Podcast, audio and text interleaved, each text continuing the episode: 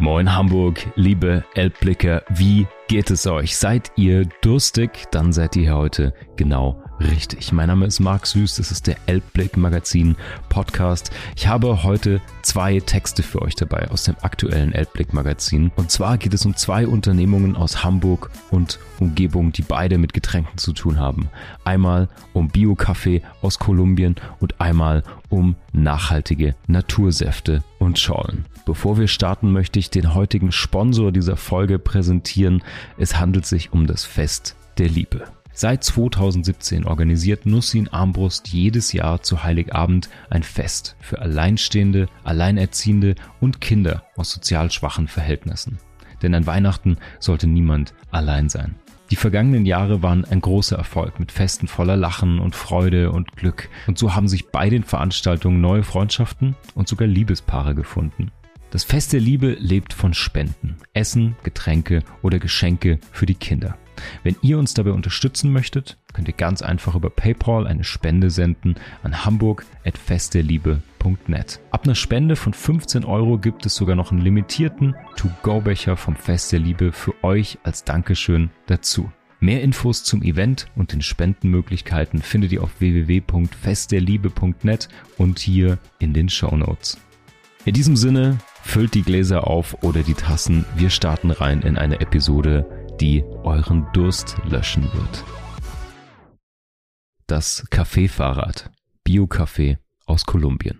Wer wissen möchte, wo der Kaffee herkommt, den man jeden Morgen trinkt, der sollte auf Kaffee setzen. Hinter Kaffee steht Juan Sebastian, der in Kolumbien eine eigene Kaffeeplantage besitzt und im Mai diesen Jahres 630 Kilogramm Kaffee importierte, der komplett emissionsfrei den Weg von Kolumbien nach Deutschland fand. Mit dem Schiff von Kolumbien nach Amsterdam im Februar und von Amsterdam mit Lastenrädern nach Hamburg eintreffend im Mai.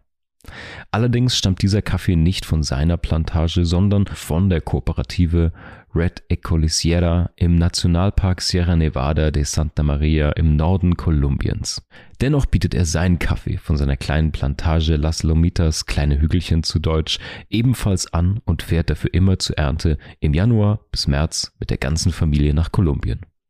Sein Vater betreut die Plantage das Jahr über. Im Winter fliegt er mit seiner Frau und seinen Kindern und seinem Hund Raoul nach Kolumbien und erntet selbst. Den Kaffee gibt es auf den Weihnachtsmärkten schon seit 2015. Verkauft wird dieser per Fahrrad, denn auch da setzt Juan auf das umweltfreundliche Transportmittel.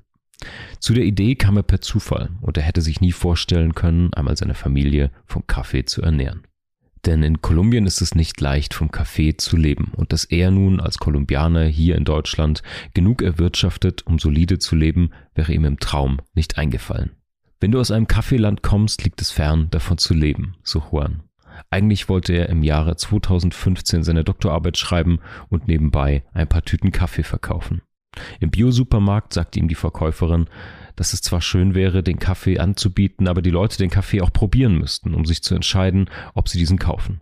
Und so überlegte sich Juan, wie er den Kaffee anbieten konnte, ohne ein Café zu eröffnen und möglichst flexibel zu sein.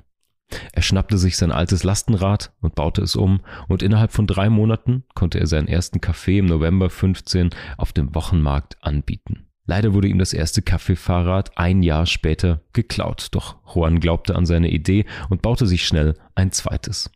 2017 entschied er sich für seine eigene Plantage in Kolumbien. Von Januar bis März erntet er die roten Kirschen.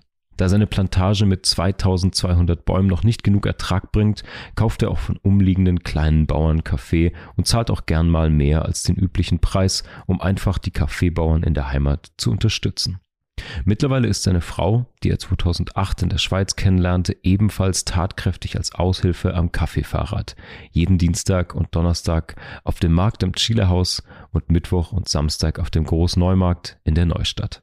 Das Kaffeefahrrad kann auch für Veranstaltungen gemietet werden. Und was Elbblick Magazin vor allem überzeugt, ist die Herzlichkeit, mit der Juan und seine Familie den Kaffee anbieten. Sozial und nachhaltig, das ist Kaffee, die zum Beispiel jedem Kind auf dem Markt gratis einen kleinen Kakao mitgeben oder den Obdachlosen auf dem Markt einen Kaffee spendieren. Und die immer Wert darauf legen, eine gute Klimabilanz hinzulegen, wenn es um den Transport des Kaffees geht. Unterstützt die kleine Familie, kauft ihren ersten emissionsfrei transportierten Sailing Cycling Coffee und kommt mal zum Markt für einen Klönschnack mit Juan. Mehr Infos findet ihr auf kaffeehamburg.com geschrieben K-A-F-F-A-I-R hamburg.com. Ihr findet Café Hamburg auch auf Instagram.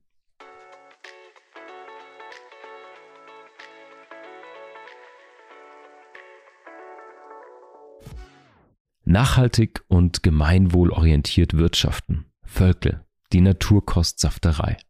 Knapp anderthalb Stunden von Hamburg entfernt im Wendland sitzt Völkel, ein Unternehmen, das zeigt, wie man heute nachhaltig, gemeinwohlorientiert und vor allem gesund wirtschaftet. Wer kennt sie nicht, die leckeren Säfte und Schorlen, der Clou ist die Hafermilch aus der Flasche. Aber was macht das Unternehmen aus? Wofür steht Völkel und warum ist dieses Unternehmen so anders als andere große Lebensmittelhersteller? Auf dem Pressetag im Juli konnte Elblick Magazin Völkel kennenlernen. Die Söhne, die das Unternehmen in der vierten Generation führen und Vater Stefan Völkel, der als Seniorchef Impulsgeber und Vorreiter ist, der mit seinem Handeln und seinen Ideen immer einen Schritt voraus zu sein scheint dass Völkel sich nicht nur um Natur- und Umweltschutz Gedanken macht, sondern auch tatsächlich als Unternehmen lebt, konnte man beim Pressetag erfahren. Die derzeit im Handel zu sehende Völkel-Kampagne mit Techno-DJ und Biologe Dominik Eulberg ist nicht nur informativ, sondern auch wichtig für die Natur im Wendland, wo das Unternehmen seinen Firmensitz hat. Auch der Rotmilan, eine Greifvogelart, ist dort zu Hause. Ganze 25 Prozent des weltweiten Bestandes sind hier zu finden. Da liegt es nahe, das Thema Vogelschutz näher zu beleuchten, denn ohne Vögel wäre der Fortbestand der Erde nicht gegeben. Doch wie kommt ein Techno-DJ mit Vögeln in Berührung und warum zusammen mit Völkel? Es geht um das Artensterben, für das Völkel seine Kunden diesen Sommer sensibilisieren möchte. Olberg hat aus den Gesängen 16 einheimischer Vogelarten Electrotunes entwickelt, die an den Aktionssäften von Völkel als Flaschenanhänger baumeln und mittels QR-Code und Smartphone abgerufen werden können. Aber nicht nur das, auch ein illustriertes Booklet zum Vorlesen, Ausmalen, Lernen und Spielen für die ganze Familie gibt es beim Kauf einer Kiste dazu. Wir schlagen hier eine Brücke zwischen analoger und digitaler Welt, die neue Wege im Biohandel geht sagt Jurek Völkel, Geschäftsführer Vertrieb und Marketing. Wir haben einerseits wunderschöne klassische Illustrationen und andererseits vielfältige digitale Inhalte, die vom Kind über den Elektrofan bis hin zur Großmutter alle ansprechen. Doch damit nicht genug. In der Gemeinde von Völkel gibt es nun auch einen Vogellehrpfad, wo Interessierte auf Tafeln einiges über die heimischen Vogelarten im Wendland erfahren können. Dominik Eulberg ist nicht nur bekannter Techno-DJ, sondern auch Biologe. Weil seine Eltern ihn beim NABU bereits als Baby anmeldeten, war er deren jüngstes Mitglied. Corona hat viele Menschen wieder zu echten Vogelliebhabern gemacht. Das Beobachten von Vögeln reduziert den Stresspegel und das Gefühl von Einsamkeit. Doch nicht nur darum sind Vögel so wertvoll, sie sind vor allen Dingen eines, zentraler Bestandteil und Dienstleister unseres Ökosystems. Als natürlicher Regulator und Nahrungsgrundlage für andere Tiere sind sie ein Pfeiler der Welt, in der wir leben. Wenn das Artensterben im gleichen galoppierenden Tempo voranschreitet, droht die Gefahr, dass die gesamte Nahrungskette zusammenbricht. Das kann für uns Menschen sogar schnell bedrohlicher werden als der Klimawandel. Ein Thema, das Boris Völkel als einer der Geschäftsführer von Völkel für den Einkauf verantwortlich beschäftigt. Monokulturen und Umweltgifte zerstören das, was viele Vogelarten und Insekten in ihrem Lebensraum benötigen. So spricht Boris Völkel vor dem Besuch des Rhabarberfeldes von dem Motto, nach dem er handelt. Gesunde Lebensmittel aus gesunden Strukturen. Damit meint er nicht nur den Umweltschutz, sondern auch alles, was sich in der Landwirtschaft um Saatgut, Preise und Einkauf dreht. Etwas verändern, sich für gute Preise einsetzen, gegen Saatgut von Großkonzernen. Er selbst sitzt in Bioausschüssen und im Vorstand des Demeter-Verbandes, um gute Preise und gute Landwirtschaft in die Mitte der Gesellschaft zu bringen. Denn schon in Discountern ist es möglich, Bioqualität zu erhalten. Es ist längst nicht mehr nur für das kleine Klientel, das sich angesprochen fühlt. Konsumenten sind sensibler geworden, möchten wissen, woher die Lebensmittel kommen und wer am Ende davon profitiert. Biolandwirtschaft ist sicher noch mit vielen Problemen behaftet, doch Völkel versucht, hier transparent zu wirtschaften und die Perspektiven der Politik und der Landwirte sowie der Wirtschaft zusammenzubringen. Ich bin überzeugt, wenn wir die konventionellen Systeme auch in der Biobranche übernehmen, bekommen wir früher oder später die gleichen Probleme, so Boris Völkel. Lag damals der Fokus noch auf pestizidfreien Lebensmitteln, so sind es heute Biodiversität, gutes Grundwasser und gutes Landschaftsbild. Völkel könnte die Rahmenbedingungen schaffen, damit Landwirtschaft und Artenvielfalt funktionieren.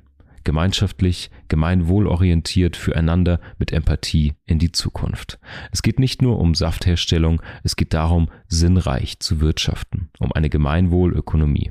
Dir geht es nur gut, wenn es deinem Nachbarn, in diesem Fall deinen Landwirten, gut geht, so Stefan Völkel, Seniorchef bei Völkel. Rendite steht hinten an. Stefan Völkel betont weiterhin, dass das Unternehmen nicht verkäuflich, sondern eine sogenannte Purpose-Unternehmensstiftung ist, immer mit dem Ziel der Mehrung des Gemeinwohls. Bereits die Gründer von Völkel hatten dies verinnerlicht und sich für die Gemeinde im Wendland stark gemacht.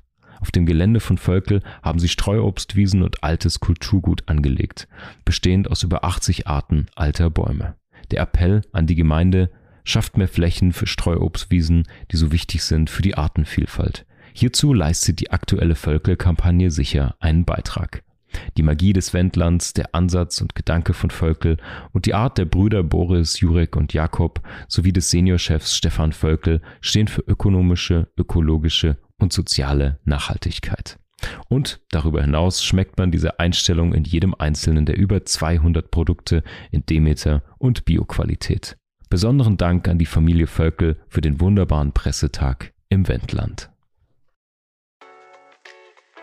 Liebe Elbblicker, ich hoffe, das hat euren Podcast-Durst für heute gestillt. Schön, dass ihr wieder mit dabei wart. Wenn euch dieser Podcast gefällt, lasst uns doch gerne eine positive Bewertung da oder abonniert den Elbblick Podcast, um auch in Zukunft keine Episode mehr zu verpassen. Wir hören uns hier nächsten Freitag wieder. Bis dahin wünsche ich euch eine wundervolle Woche. Viele weitere Stories aus Hamburg und Region, tolle Events und Porträts spannender Menschen findet ihr auf elbblickmagazin.de und jede Woche hier im Podcast. Dieser Podcast wird produziert vom Sweet Spot Studio. Redaktion Nussin Armbrust, Moderation Marc Süß.